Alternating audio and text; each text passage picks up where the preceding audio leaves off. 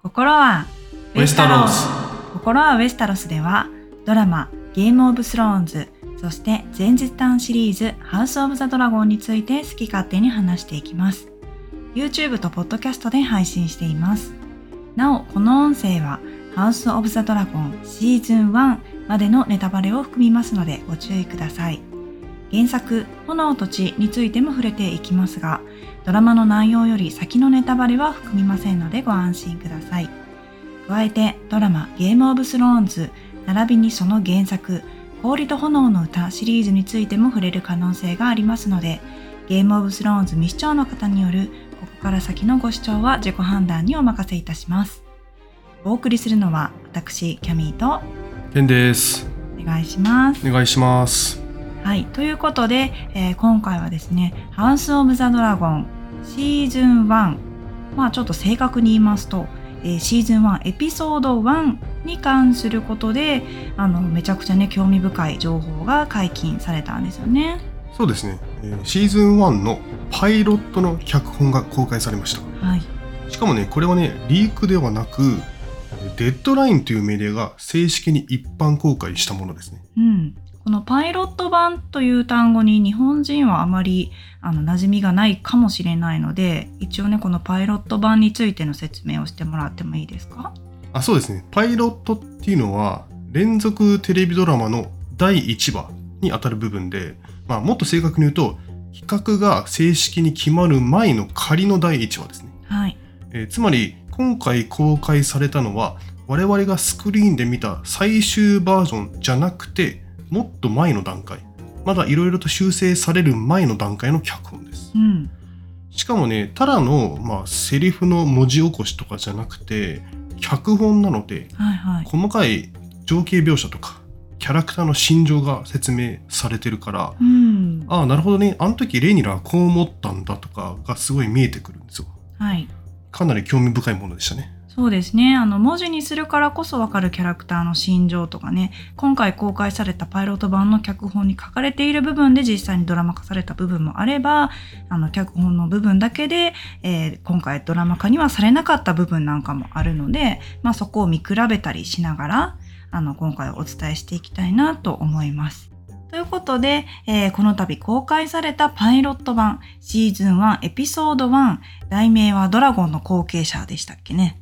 そうですね。はい、もうかなり1年前の話なのでちょっと我々も記憶が薄らいでいますけれども、まあ、パイロット版を見ながら、えー今回のね、えー脚本の大まかな概要そして、えー脚本だからこそ明かされた、えキャラクターの感情や思惑そして本編ではカットされてしまった演出だとか、え変更された箇所についてですね実際に公開された、えー今回のパイロット版の脚本そして、えー仕上がったドラマのシーンなんかを照らし合わせながら、えー特に我々が気になったところですね今回は抜粋して、えー見ていきたいと思います。うん。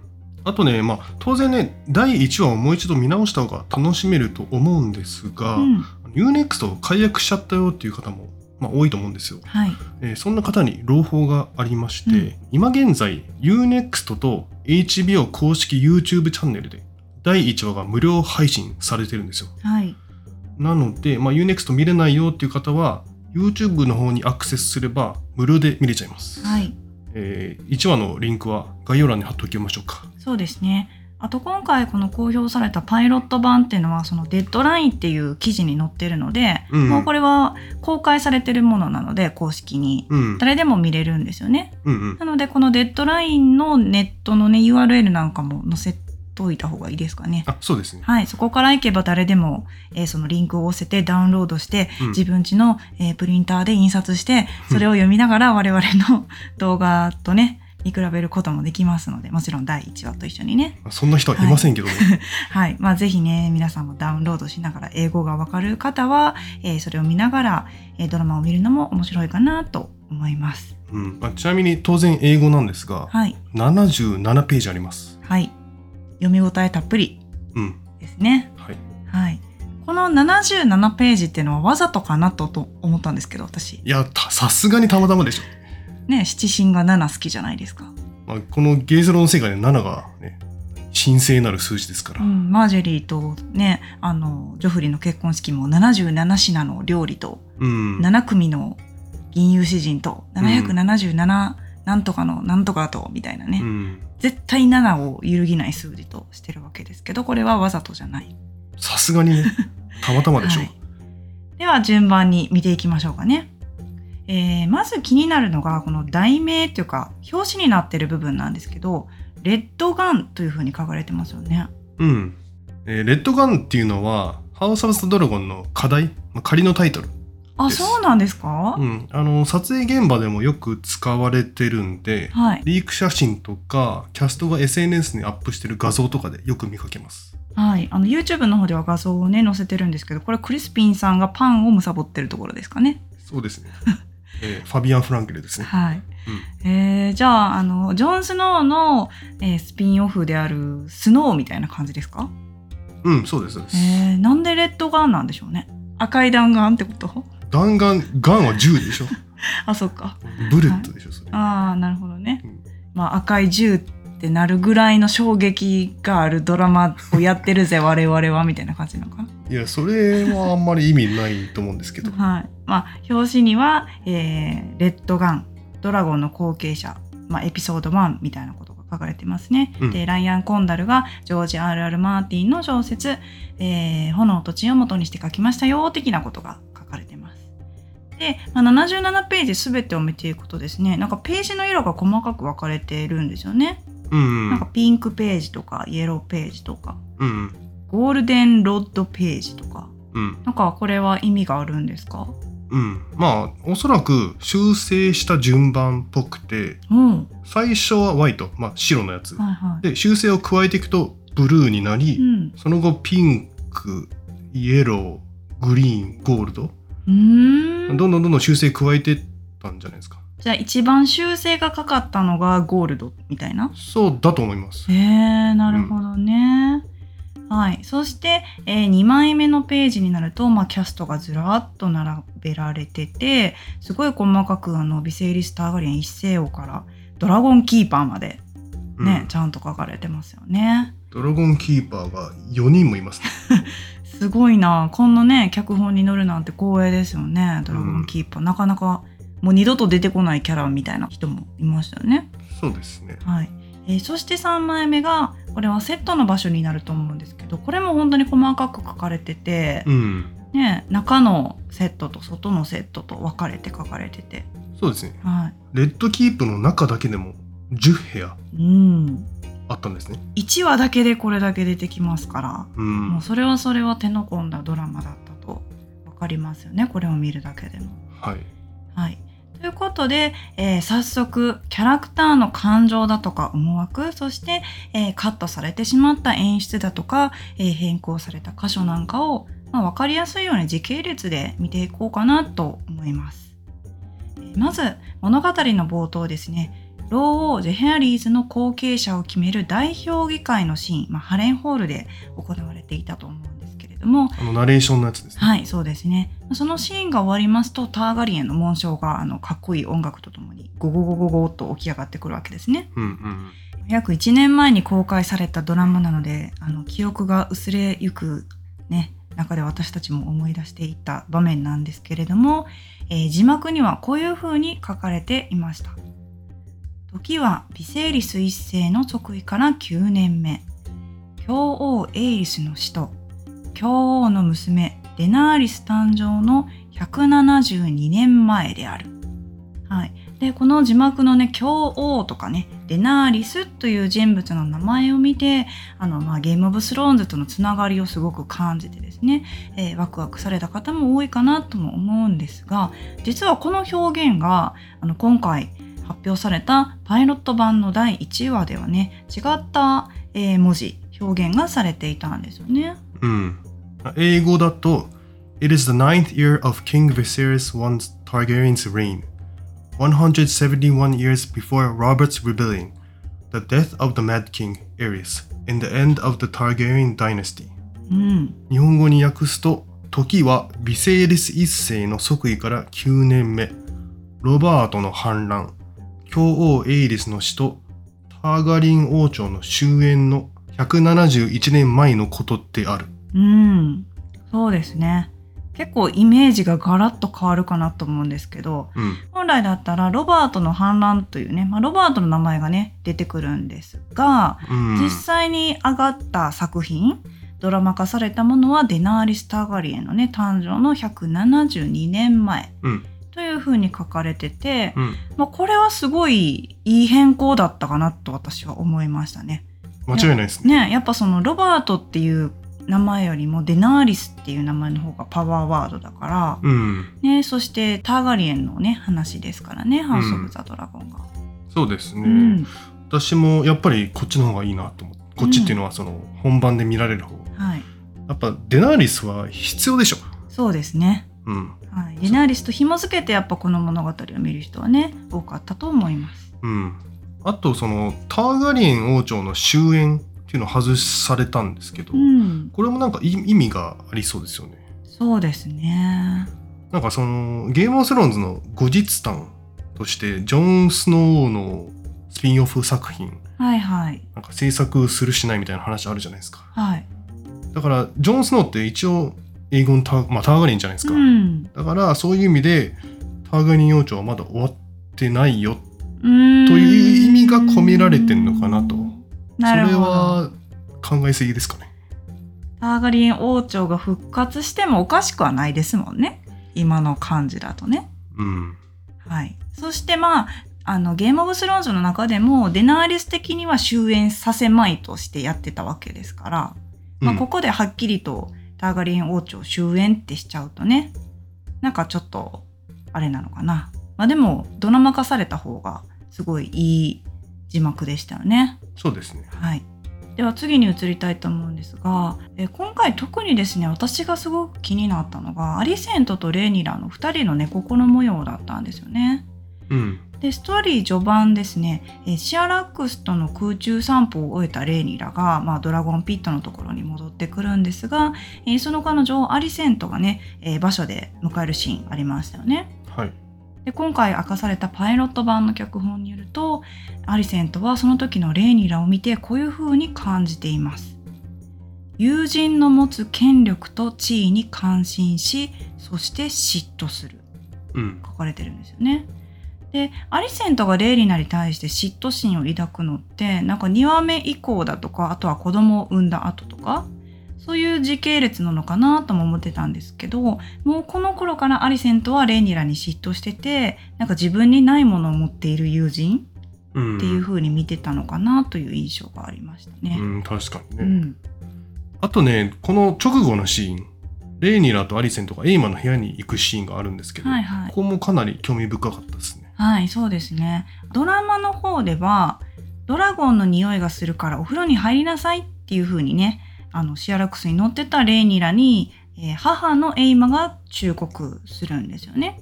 うんしかし今回明かされたパイロット版では、このドラゴン臭に対する会話が、うん。レイニラとアリセントの間で行われてるんですよね。そうですね。はい。エイマじゃなくてね。そうですね。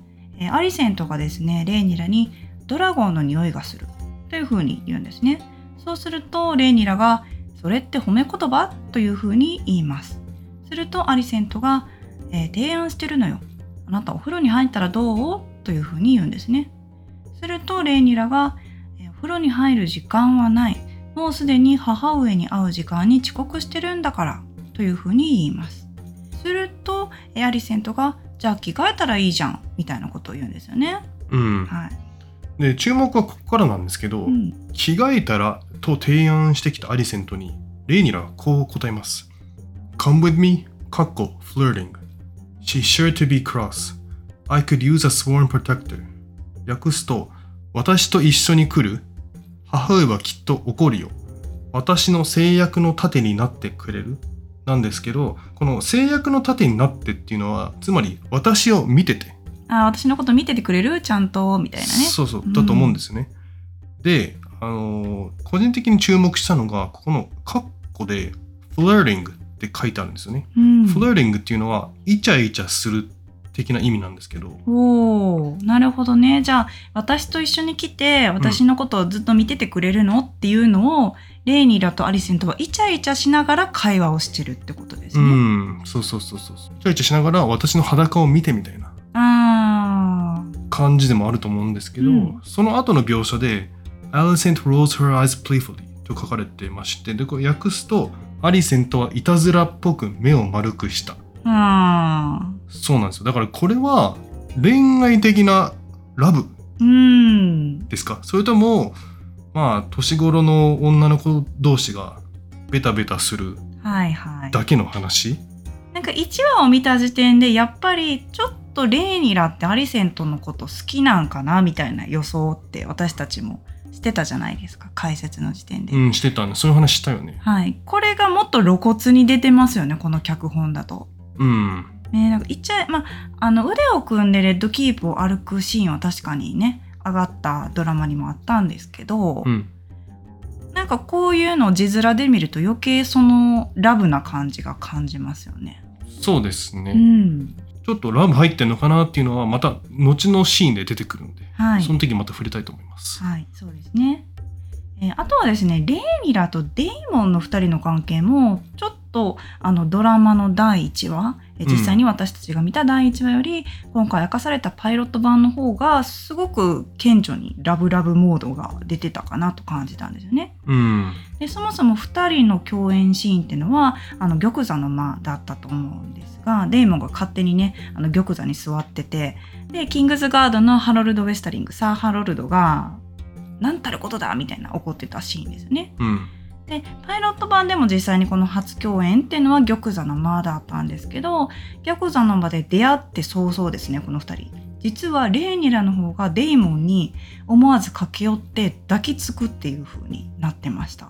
うん。はい、でデーモンもデーモンであのこの後ねレイニラにバリリア湖でできたあのネックレスルビーがはまったネックレスを渡すと思うんですけどその時にレイニラの首筋をなぞったりですね顎食いしたりするんですよ。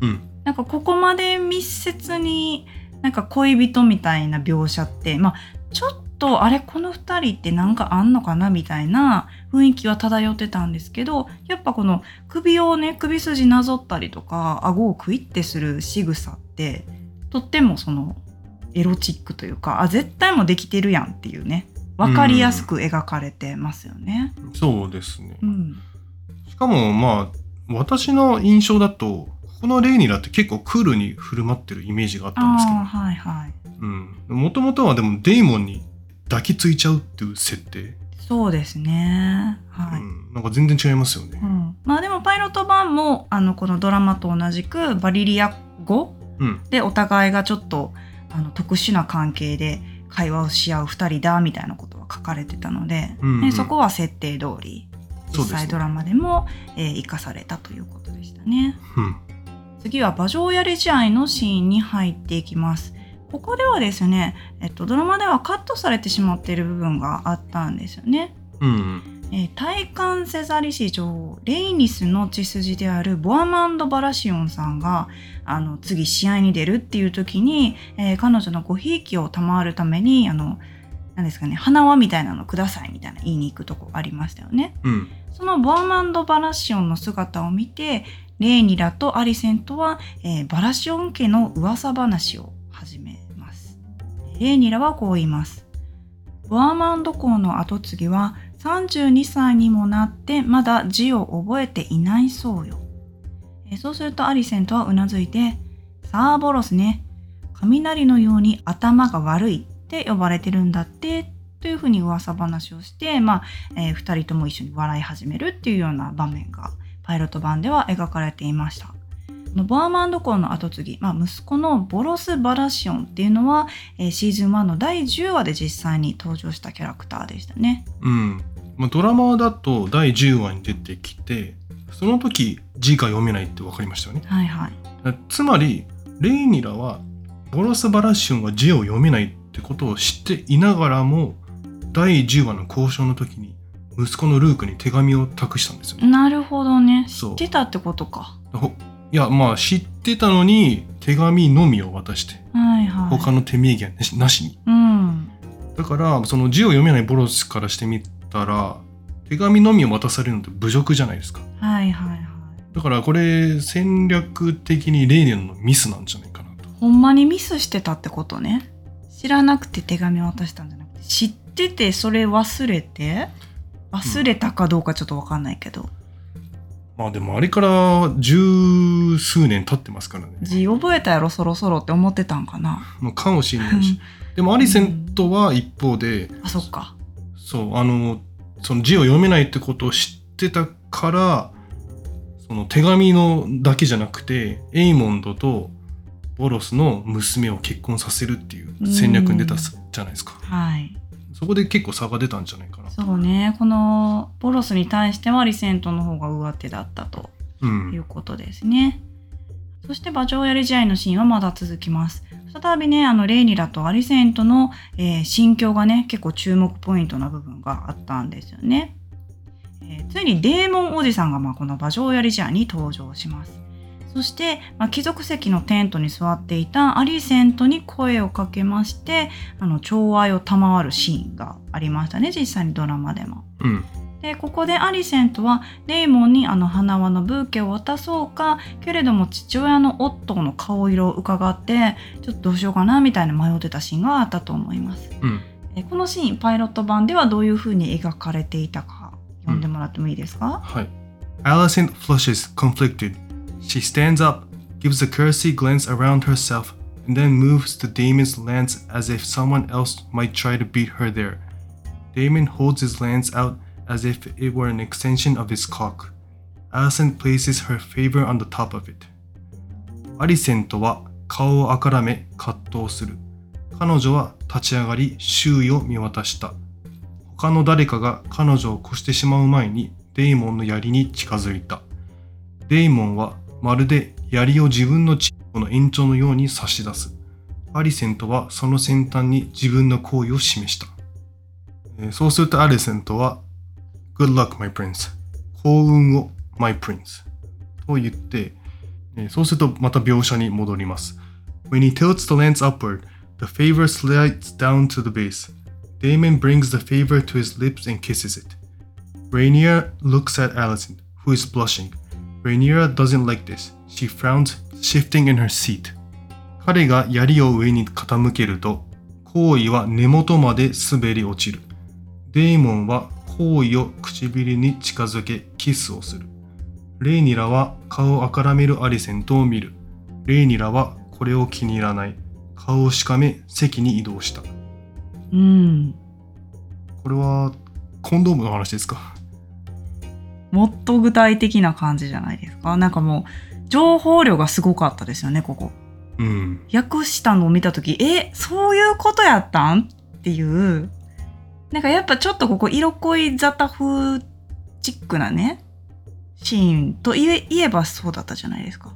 だし確かにデーモン槍をちゃんと足と足の間に入れてたんですよね見見返したら そうだった。あそういうこと？と思って他の人はどっちかの脇に置いてるんですよ足のうん。けどデイモンは股と股の間にちゃんと槍を置いてて多分それを多分比喩としてアリセントも受け取ったからちょっとああからめてるっていうかうーん。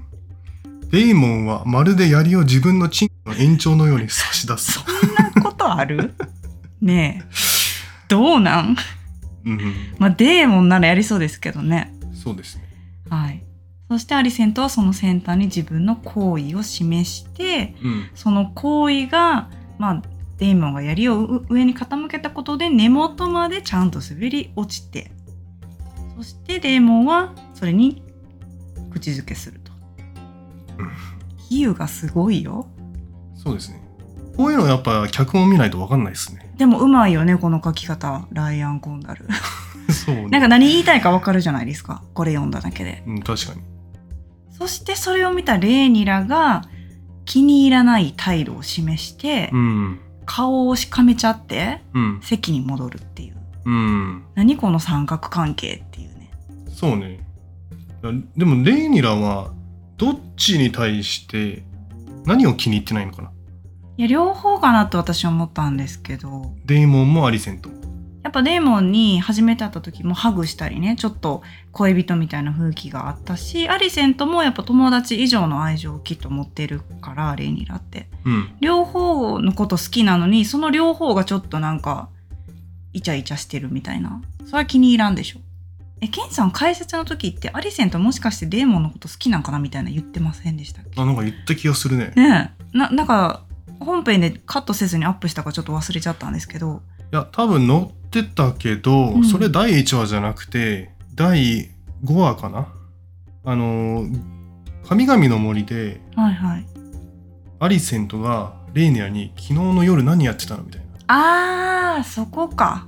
そうそう。で、昨日の夜何やってたかっていうと、レイニラはデーモンと夜の街に出て、あまああイチャイチャしてたじゃないですか。はいはい。だから、アリセントがデーモンのことをちょっと好きだからう、ん私の好きな彼に何やっちゃってんのあんたみたいな。私が彼のことをし好きなの知ってるでしょみたいな。あーその時かうん。でも少なからずちょっとこのシーンではねパイロット版ではアリセントは、まあ、デーモンはすごい戦士だしまあ破天荒ですけどうん年上のお兄さんで、うん。馬上やり試合であんなねかっこいい鎧着て今から戦おうとしてるっていう年上の異性に対してやっぱ女性としての行為は少なくともあったんじゃないか的なねうん。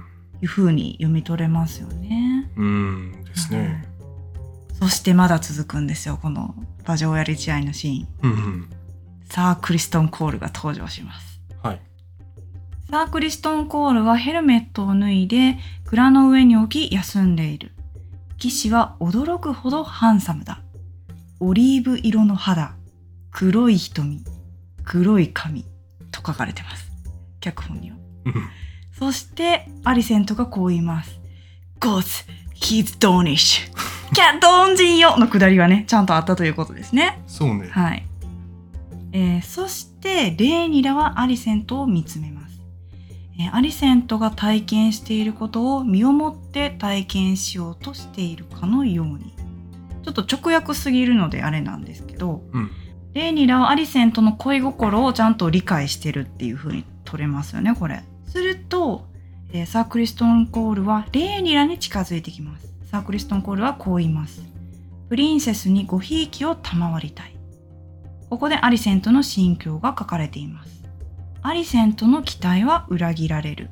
彼女は年下の王室の友人を羨望な眼差しで見る。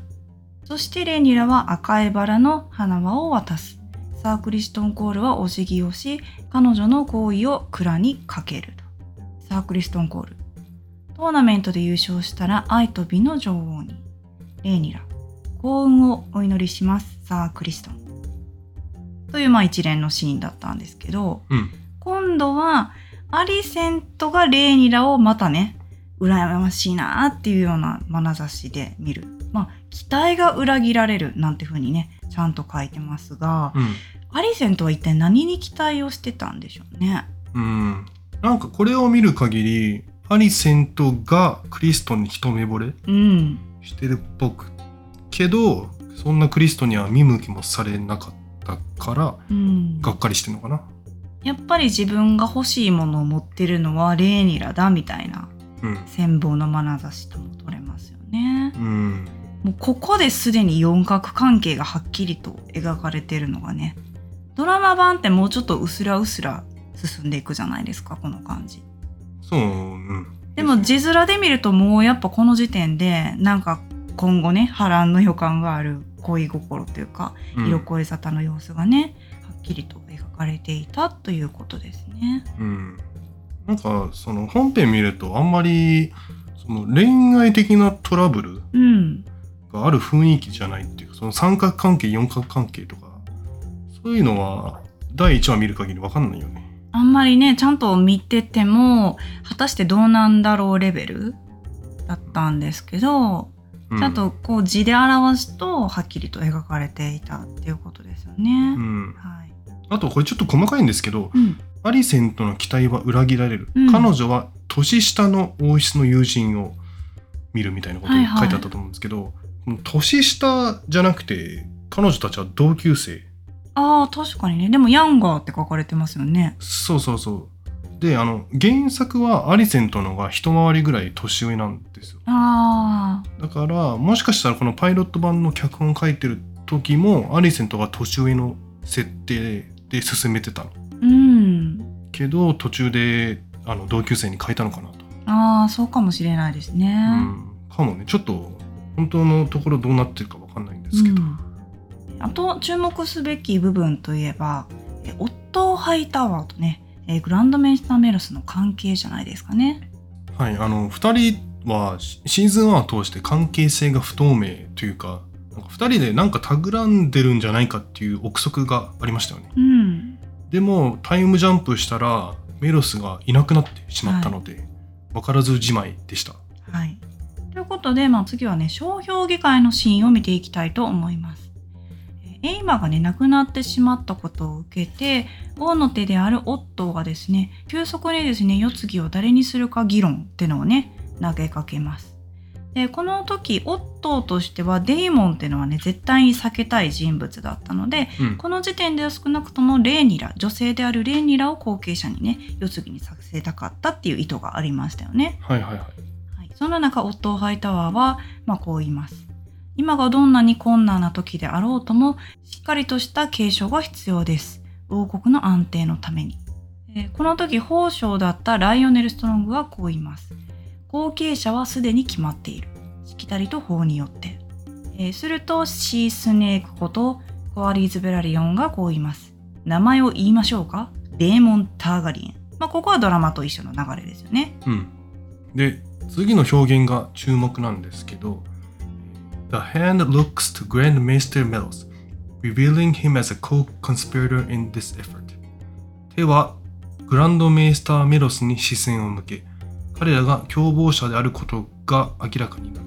うん、しっかり彼らは共謀者ですと。うんめっちゃ書かれて書かれてたんですよね。この脚本に。やっぱそうやったんやと。うん。いう感じですね。実際このオットーがねグランドメイスターメロスに視線を向けた後に、えーメロスが、えーオットーの発言をねフォローするかのようなセリフもまああったりしました。でその後のこの商標議会のシーン。もですね、えーオットー・ハイタワーが、えービセールスに対して陛下本当はデーモンはルーンストーン城にいるはずですよねというふうに言います。するとビセーリス一世はデーモンは私の兄弟だ。私の血筋だ。彼は私の王宮にいるべきだというふうに言うんですけど、えーこのセリフを聞いてオットーはメロスに助けを求めるというふうな描写も描かれていました。うん。で助けを求められたメロスが言った言葉は彼に王宮での居場所を与えましょう。でも今後デイモンが陛下の地位を狙うかもしれませんけどね的なちょっと曖昧なね発言をしてましてまあこれドラマと一緒ですよね。うん。やっぱメロスの発言っていうのは全てオットンの顔色を伺ってたりとかやっぱオットンのセリフをフォローするような形で発せられていたということが明確に分かりましたね。うんあの確か第2話でもなんか彼ら目でチラチラはい、お互いを見てたりするんですよね、目配りみたいなだからやっぱり最初から彼らは裏でつながってたってことが分かりましたよねちなみにね本編でもこの評議会の後にオットーがミロスに手紙を渡してうん。はい。オールドタウンに使いガラスをって言うじゃないですか、うん。あの手紙の内容って結局でも分かんなかったですよね。そうですね。お兄ちゃんを呼び寄せたのかななんていうふうに思ってましたけど、答えうん。はパイロット版の中にも書かれてなかったですね。うん。ということで次がパイロット版を見て一番衝撃だった、ね、隠されたシーンだったと思うんですけど、うん。そうですね。ここが一番の注目ポイントというか、うん。カットされてしまった残念なところですね。はい。えー第1話でですね、後継者を娘のレーニラにすると、まあ、腹をくくったビセリス一世だったんですけれども、えーターガリエンの王に代々伝わる竜王、エーゴン一世が七王国を征服した本当の意味、本当の理由っていうのを明かします。まあ、氷と炎の歌の秘密ですよね。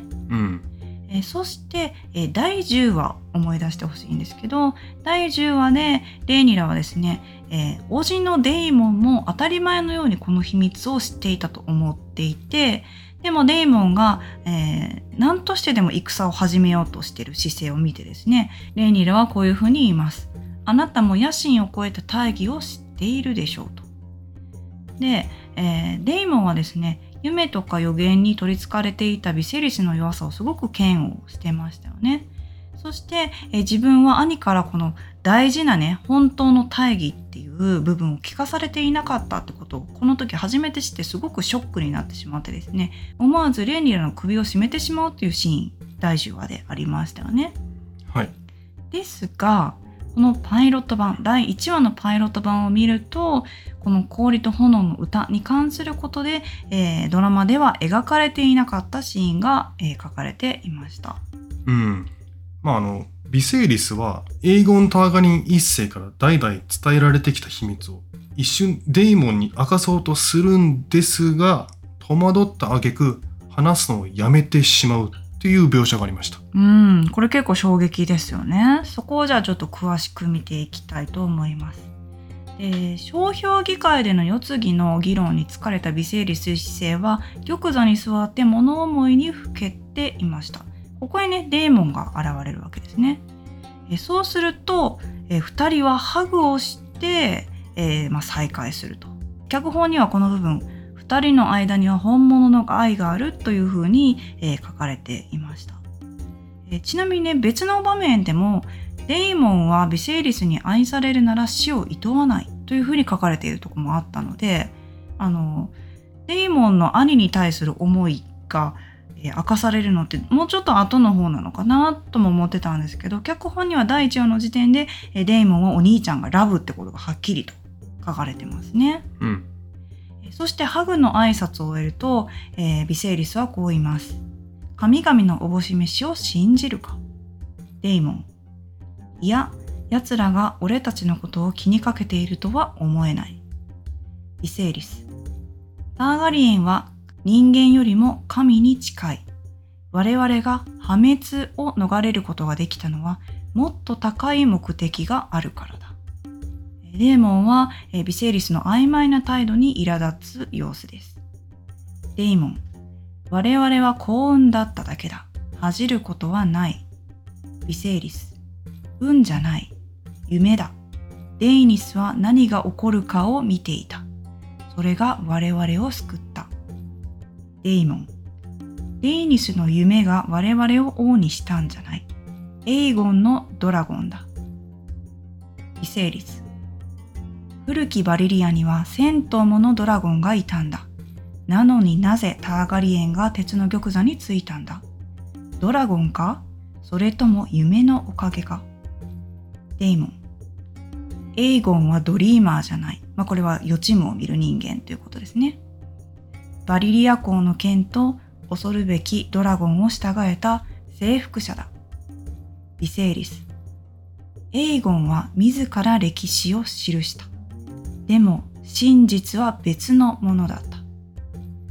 でここでデーモンは話の大きさに気がついて思わず嘲笑ってしまうんですけれども、えー、気を取り直して、えー、ビセイリスに対してそれは何なんだというふうに尋ねます。しかしビセイリスは長い沈黙を取ります。えー、彼はデーモンを見て秘密の真実を話すかどうかを考えている。しかし彼は結局何も言わなかったというね表現が書かれてましたね。うん。これなんで言わなかったんでしょうね。うーん。デイモンってでもなんだろう夢とか予言とか信じないことがここで分かったからかな。でも第10話でレーニラがデーモンに対して同じように氷と炎の歌の秘密を知っているでしょっていうふうに聞くじゃないですか、うん、そうするとデーモンはえ何のことみたいなハテナの顔をして、えー、結局あの首を絞めて脅すわけですよねレーニラを、はい、その後のレーニラってちょっとびっくりした表情の後にうすら笑いを浮かべるじゃないですか。うん。あ聞かされてなかったんや、母みたいな。うんうん、その彼女の表情が答えだと思うんですけど。なんか、あ、伝えるに値しないと父親は判断したんだっていう感じに私は取ったんですけど。うん。なるほど、ね。だからデイモンはこの秘密を伝えるに値しなかったからビセリスは伝えなかったのかな？うーんどうでしょう？どう思います？ちちなみにですけどこのシーンはね、まあ、カットされたんですよ。はいカットされたんですが実際に撮影してるはずです。あそうなんですねうん。あのこの玉座の間でビセイリスとデイモンが話し合ってるシーンっていうかまあそのプロモーション画像が結構出回ってたんですよね、最初の頃。なのでその画像を見る限りここのシーンだと思うんですけど。確かにドラマ版では、えービセイリスが玉座に座っていてうん。デイモンはあの下のね下に立ってましたよねうん。けど明かされたその写真では同じ目線で玉座の前でデイモンとビセイリス一世が話し合ってるシーンみたいな写真があってうんあれこれドラマであったこんなシーンみたいなね写真だったんですよねそれが、うん。だからそのシーンがこの、えー本当はビセイリスがデイモンに秘密を明かそうとしたけど、えー躊躇してやめてしまった場面なんじゃないかみたいな。ってことでしょ、そうそうそう。うん。これ結構ね最初の方 HBO が公式にリリースしたプロモーション用の画像で結構使われてたから、うーん。確かに本編見てあれこのシーンなくね？と思ったんですけど。うん。蓋を開かしてみたらあのすごい重要なことを言ってたと。あ言ってないんですけど。まあそうね。本編には出なかったけど。明かそうとしたけど躊躇したっていう場面がなぜか。まあまあ別にカットしても私は良かったかなと思ったんですけど。うん。放送してまあほしかったですか、いやでもそう。結局微生率って言わないからうん。あんまり残しても尺が伸びちゃうだけかなああの本当の大義があったっていうセリフを強調させるためにはあのバレリオンのね骸骨の前でレイニラとビセイリスが初めてあそこで言う方がうん。パンチはあるから、うん。まあ、2回繰り返すより1回レイニラの前でバシッていった方が、そうね。うん、インパクトはありますよね。うん。これがね小説だったらあってもよかったんでしょうけど、うん、1時間の番組だったらうん、確かに2回はいらないから、そうですね。最後のレイニラ1回の方がいいかな、うん。はい、ということで、まあ、ちょっと長々とざっくりとね私たちが気になったところを取り上げてお話ししてきたんですけどもっとね細かく見ていくといろいろ見つかるんですよね。うん、エイマがアリセントを無視したシーンとか、最初のシーンね。はい、あとエイマとベイロンの葬式の時にうん。シアラックスが燃やすじゃないですか。うん。その時にレーニラがドラカリスって言うんですけど、ドラマではドラ、ドラカリスって言ったじゃないですか。ちょっと言葉に詰まってたんですけど、うん脚本ではいきなりドラカリスって言ってたり、なんかあ、そこ詰まる描写とか書いてないんや、みたいな、ああ確かとかにね、も思いましたね。うん、はい。ちなみに葬式の前かな？レイニラが泣き崩れてうん。アリセントが抱擁するうん。シーンも書かれてたりとかはい。ドラマではカットされてましたね。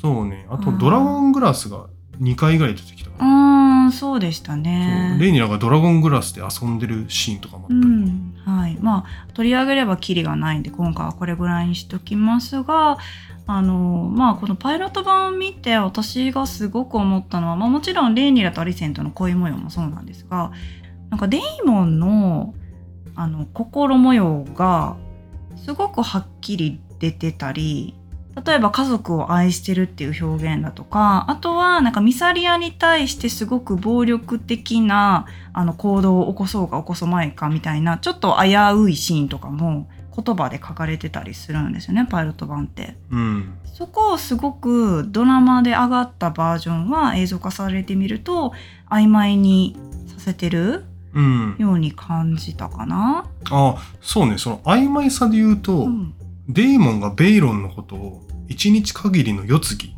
と呼んだ呼ばない問題がありましたよね。はいはいはい。あの、まあ、振り返るとビセイリスとエイマの間で生まれた息子のベイロンが、まあ、すぐに息を引き取ってしまってその後デイモンが召喚でベイロンを一日限りの世継ぎと発言したとされてるけどそれを直接言うシーン自体はなくて、うんその後評議会でオットーが私が聞いた話によるとそう言ってたらしいですようん。だけで終わりましたよねただ脚本ではデイモンははっきりと一日限りの世継ぎというワードを使ってスピーチをしてましたうん。ほんまに言ってたんやっていう。そうそうそう、はいはい。だからすごく曖昧にさせてません？デイモンの人の良さと悪さを。うんなんかそこが、あのー私はそれで良かったってめっちゃ思うから、なんか結局デーモンって何がしたいか分からへんってとこに踊らされてるのが楽しかったじゃないですか、シーズン1って。うんなんかその曖昧さをちゃんとドラマ化してるなと思ったので、実はパイロット版では、あのそういうね、パイロット版っていうかまあ脚本にしてみればそういうデイモンの本当は愛なのかとか憎しみなのかとか暴力性があるのかとか、ちょっとわからないところを字で見るとちゃんと書かれてたってことがね、うんわかりましたよね。うんううんん。ということで、シーズン2が実はいつになることやらちょっと微妙になってる気もするんですけど、そうなんですか？あれ違うんですか？うん。なんかね今脚本家組合と、えー俳優組合がえー同時にストライキしてるんですよアメリカで。うん。でそれの関係でシーズン2の公開が遅れると思うんで脚本は出来上がってるけど、俳優もストライキ始めたとなると撮影ができないですからね。いやあのねここはねちょっと複雑で、うん。ハウス・オブ・ザ・ドラゴンってアメリカの、まあ、HBO のドラマ、HBO はアメリカに本社を置くドラマなんですが撮影がイギリスでうん。でほとんどのキャストってイギリスの方なんですようん。だからアメリカの俳優組合は関係ないみたいなうん。話があるから撮影は続けられるほっていうふうに言われてはいるんですけどただまあ影響は絶対出てくるじゃないですかう。うん。うんまあでもなんか分かったらまた伝えます皆さんに そうですね。はい。あとはは何様なんだよって感じですけど 9月にエミー賞もありますから、9月ですね。多分ねエミー賞もね延期えか、嘘縮小されると思いますよえー、すごい影響っていうかまあね、あストライキやから仕方ないけど。そうあその俳優組合っていうのは撮影ができないだけじゃなくて PR イベント、トム・クルーズもね、延期になったもんね。あそうそうトム・ク延ルーズ期じゃないか、中止か。そうトム・クルーズとかマーゴット・ロビーがあの日本に来日してうん。あの試写会イベントみたいなやる予定だったんですけど、まあ、キャンセルされてしまったんですよまあね、その影響がハウス・オブ・ザ・ドラゴンにどれだけ出るかわかんないんですけども、我々は公表された情報とかをね、できるだけ皆さんに伝えていきたいと思っております。シーズン2来年できねえんじゃうん。まあ1年待ちましたから、これでも私たち。ない ?2025 年とかになる ね、いつになるかわかんないんですけど、まあそれは楽しみに待っておきたいと思います。ということで今回あの、えパイロット版に関して何か思ったことがあればどしどしコメントに書いてほしいなと思っております。それではまた次回。バラーモルクリス